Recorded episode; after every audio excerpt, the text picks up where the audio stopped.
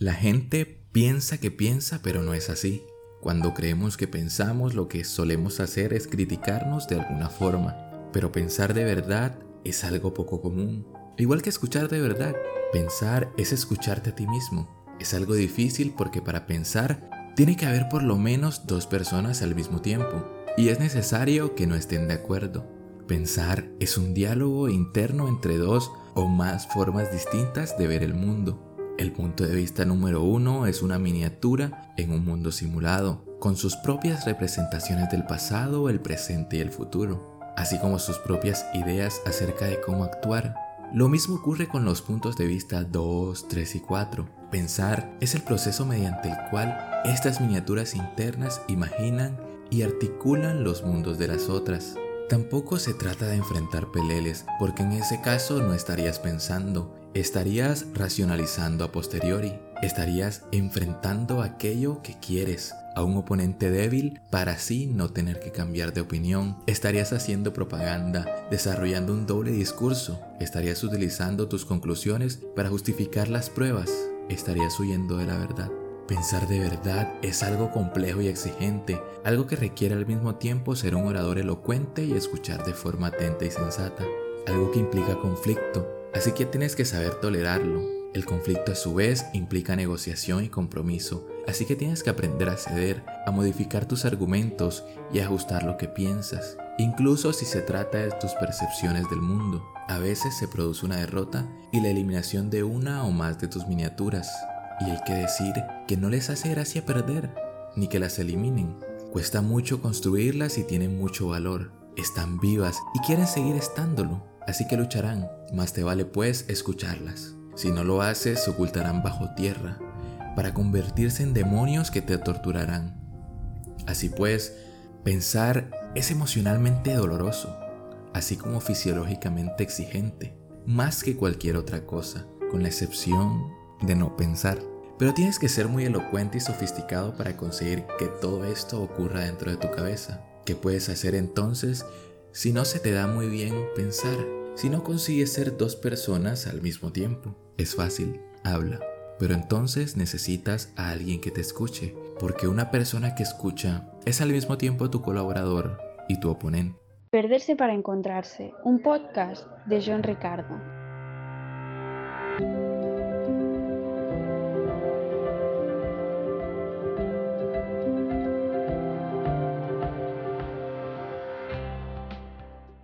Buenos días, sé muy bienvenido a un nuevo episodio de Perderse para Encontrarse, la guía para hacer cuando no sabes qué hacer.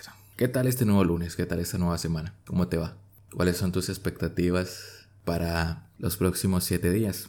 Espero que te esté yendo de maravilla.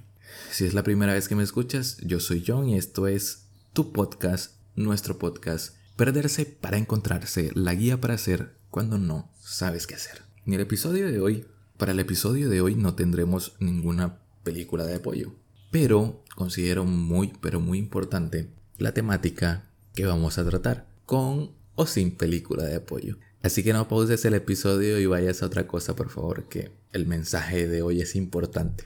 Más en un mundo como el actual que parece consumido por sobreglorificar al pensamiento lógico y racional. Siempre tuve un puesto preferencial en el club de los incomprendidos. Después de todo, las personas que ven el mundo de forma diferente tienden a tener una relación muy estrecha con la soledad. Y eso se debía a muchas cosas, algunas de las que ni siquiera me daba cuenta, pero una que siempre tuve muy clara fue el hecho de ser incomprendido por ser una persona muy inteligente. Y cabe aclarar que estoy haciendo comillas aquí, porque como puede que tratemos en algún capítulo o como publiqué en un post hace muchísimo tiempo en mi cuenta de Instagram de arroba soy John Ricardo, es pan gratuito. La inteligencia es mucho más que la capacidad lógica del individuo, pero ya sabes a qué me refiero. Era principalmente un chiquillo y un adolescente que vivía atrapado en mi propio mundo dentro de mi cabeza. Que aunque muchas cosas no se me daban bien pensar, era algo con lo que siempre me sentía seguro pero que, a decir verdad, no es el lugar más seguro para permanecer. Como vimos en el episodio pasado, de la sombra, que si no lo has escuchado todavía está buenísimo. Así que una vez termines este episodio puedes ir a revisar ese también. La mente es un lugar mayormente desconocido para nosotros, que puede tornarse oscuro y hasta tétrico. Así que ser una persona, así que ser una persona que piensa demasiado, aunque sea un hecho que puede llegar a glorificarse, es un acto muy, pero muy peligroso. Como decía Nietzsche, cuidado con mirar demasiado tiempo al abismo, porque él también te mira a ti. Así que mucho cuidado con acostumbrarte a estar en este mundo donde tú eres el rey e incluso el Dios, el creador de toda esa realidad. Pienso que la frase de lo que crees, lo creas ha sido demasiado desvirtuada por las páginas de frases motivadoras, pero algo a lo que realmente quería hacer acepción es a cómo creamos nuestra realidad a partir de cómo decidimos percibir el mundo. Permíteme explicarme más detenidamente por si sonó demasiado psicólogo. Nuestra forma de ver el mundo define nuestra realidad. Lo que creemos que es una realidad absoluta, en realidad es nuestra interpretación subjetiva sobre el universo. Por eso, aunque seas una mente excelsamente brillante, ten cuidado si el mundo empieza a parecerte un lugar sin remedio.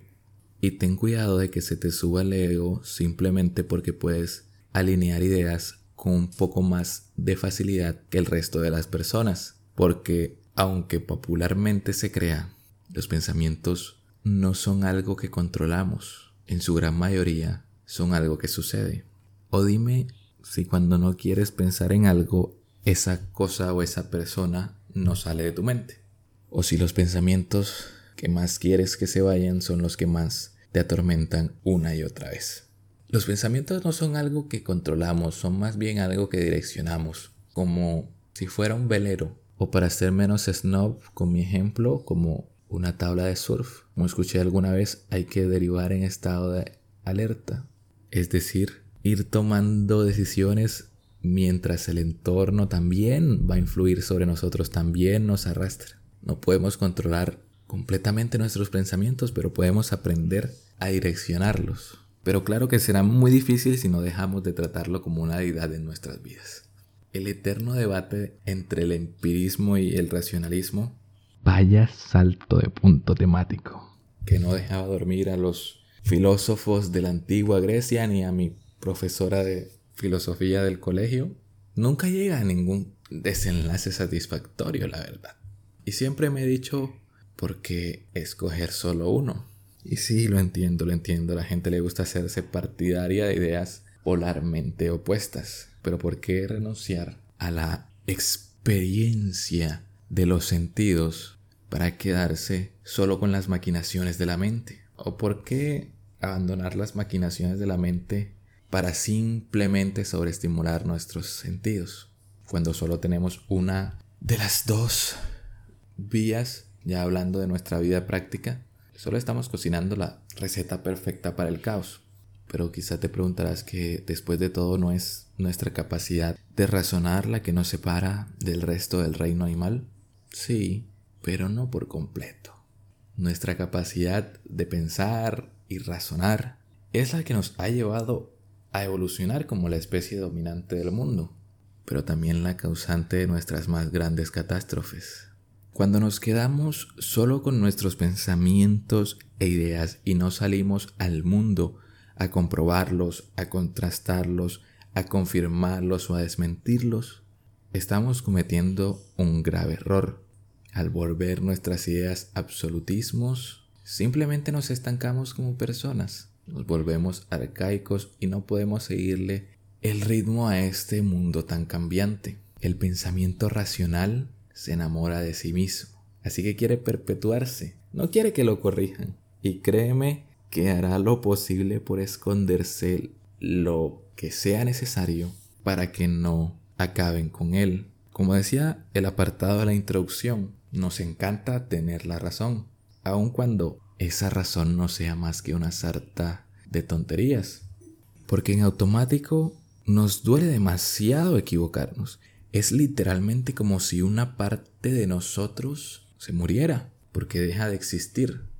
El exceso de pensamiento, el agotador proceso de repetir ideas una y otra vez en tu mente, aun cuando no es tu intención, se explica por esto. La idea vacía necesita perpetuarse, necesita quedarse allí aun cuando no tenga fundamento, aun cuando sea un cadáver que se esté pudriendo y no sirve para nada. ¿O es que acaso no te han dicho que si repites mucho algo se volverá realidad?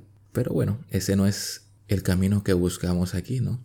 Ese es más el camino de las personas que eligen sufrir y no afrontar su propio dolor.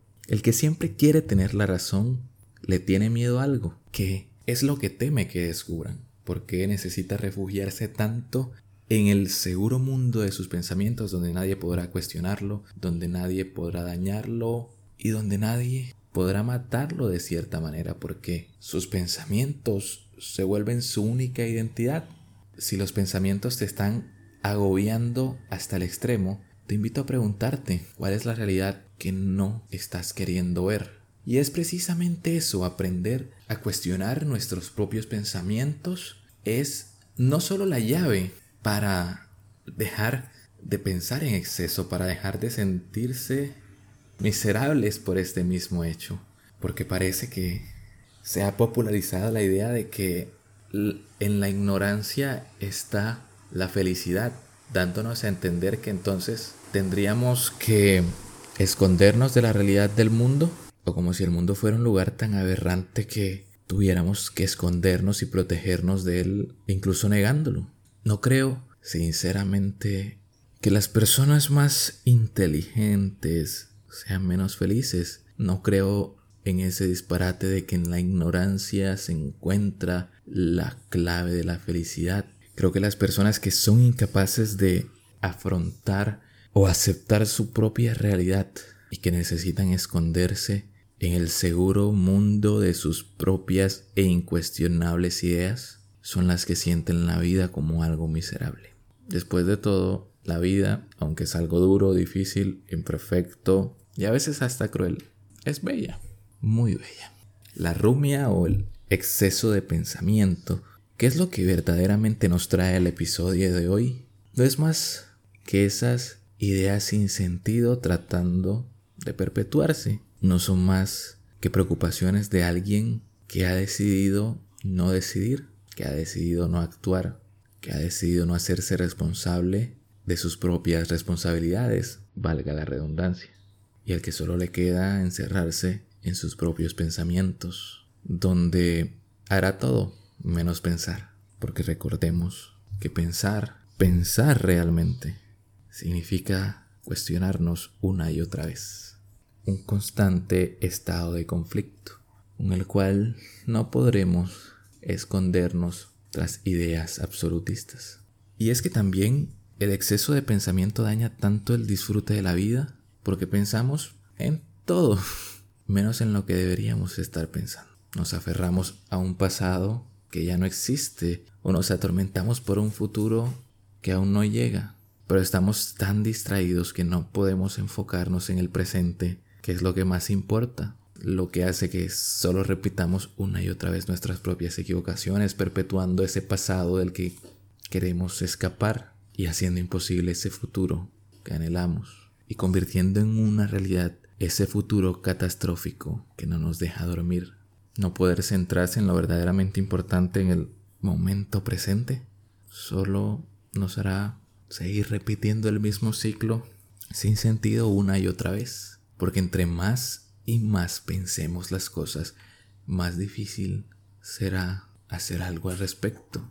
La llamada parálisis por sobreanálisis es un mal que nos aqueja en nuestro día a día. Después de todo, estamos tan bombardeados de información con la que realmente no sabemos qué hacer, que nos es muy difícil tener un pensamiento propio al respecto.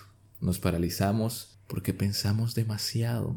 Tenemos material para hacerlo después de todo pero sobre todo porque nos sentimos inseguros del siguiente paso que vamos a dar, de la natural incertidumbre que significa la vida, una vida realmente vivida. Y al final se termina optando por el camino fácil, que al final termina siendo el más difícil, pero que a primera vista parece la vía más rápida. Distraer la cascada de pensamientos no es igual a pararla, no es igual a solucionarla. Y no es una respuesta muy inteligente de parte de nosotros. En este mundo donde las distracciones están a la orden del día, prácticamente tratamos de dopar nuestra mente para que no nos torture con todo ese aluvión de pensamientos que ya no soportamos. Ya ni siquiera podemos esperar en un lugar sin sacar el celular para revisar algo. Durante la pandemia, más allá de la incertidumbre económica y de salud, muchas personas se sintieron estresadas por no tener distracciones para ellas mismas, para sus propios cuestionamientos y pensamientos, porque ya no podían dejar de hacer la vista gorda a esas situaciones se escondían fácilmente en el ajetreo del día a día, porque el exceso de placer que usaban para distraerse de ese dolor que genera la existencia o que les generaba su propia existencia ya era tan excesivo que dejó de hacer tanto efecto. Como mencionamos en el episodio del dolor y el sufrimiento, queremos curarnos pero no queremos sanar, atender el síntoma pero no cortar el mal de raíz. Quiero que este pensamiento se vaya pero realmente no miro qué es lo que produce ese exceso de pensamiento. No, ya no vale esa excusa de que la vida es más difícil y más melancólica porque eres más inteligente, cuando en realidad lo que haces es portarte como un tonto.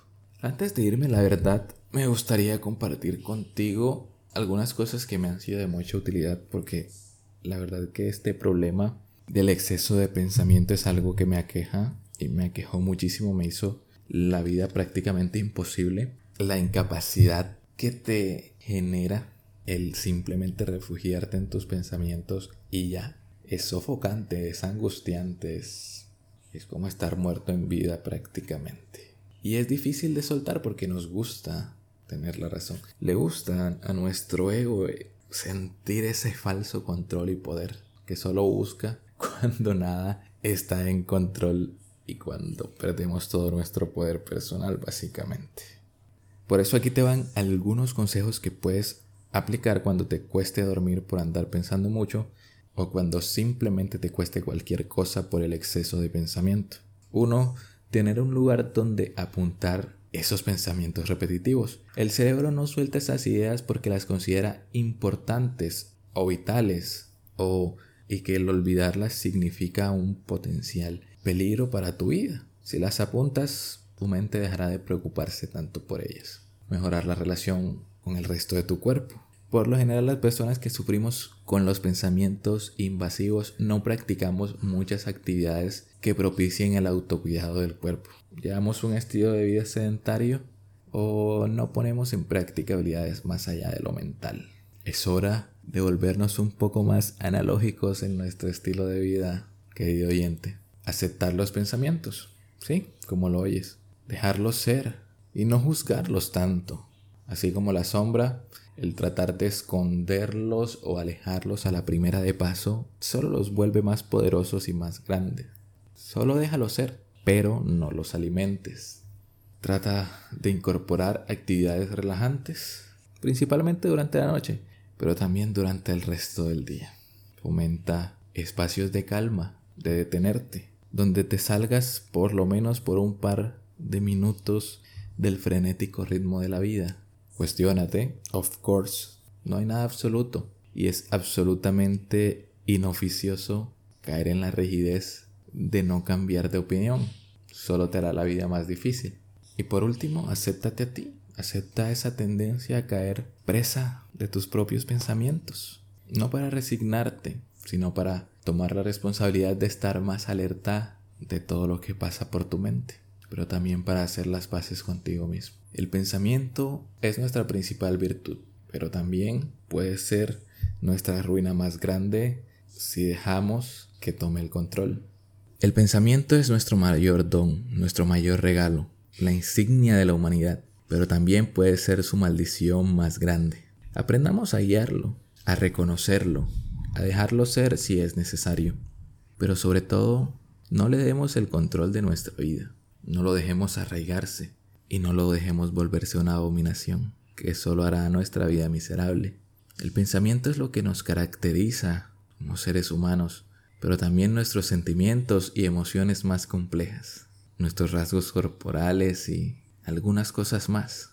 No caigamos en esa equivocación de creer que la mente es lo único que nos hace especiales y maravillosos. Y nada más. Hasta aquí el episodio del día de hoy. Corto. Bueno, corto no, pero sí más corto que lo habitual. Pero creo que bastante útil. Creo que es uno que, que si es tu caso, deberías guardarlo y repetirlo un par de veces para poner en práctica o siquiera tan solo para reflexionar sobre todo lo que hemos tratado aquí. Para mí ha sido un gusto acompañarte un lunes más. Espero que nos veamos en el siguiente donde hablaremos sobre cómo ser el protagonista, el héroe de nuestra propia historia. Espero que hayas disfrutado este episodio tanto como yo disfruté haciéndolo para ti. Te recuerdo que yo soy John y esto es tu podcast, nuestro podcast, Perderse para encontrarse, la guía para hacer cuando no sabes qué hacer. Chao, chao.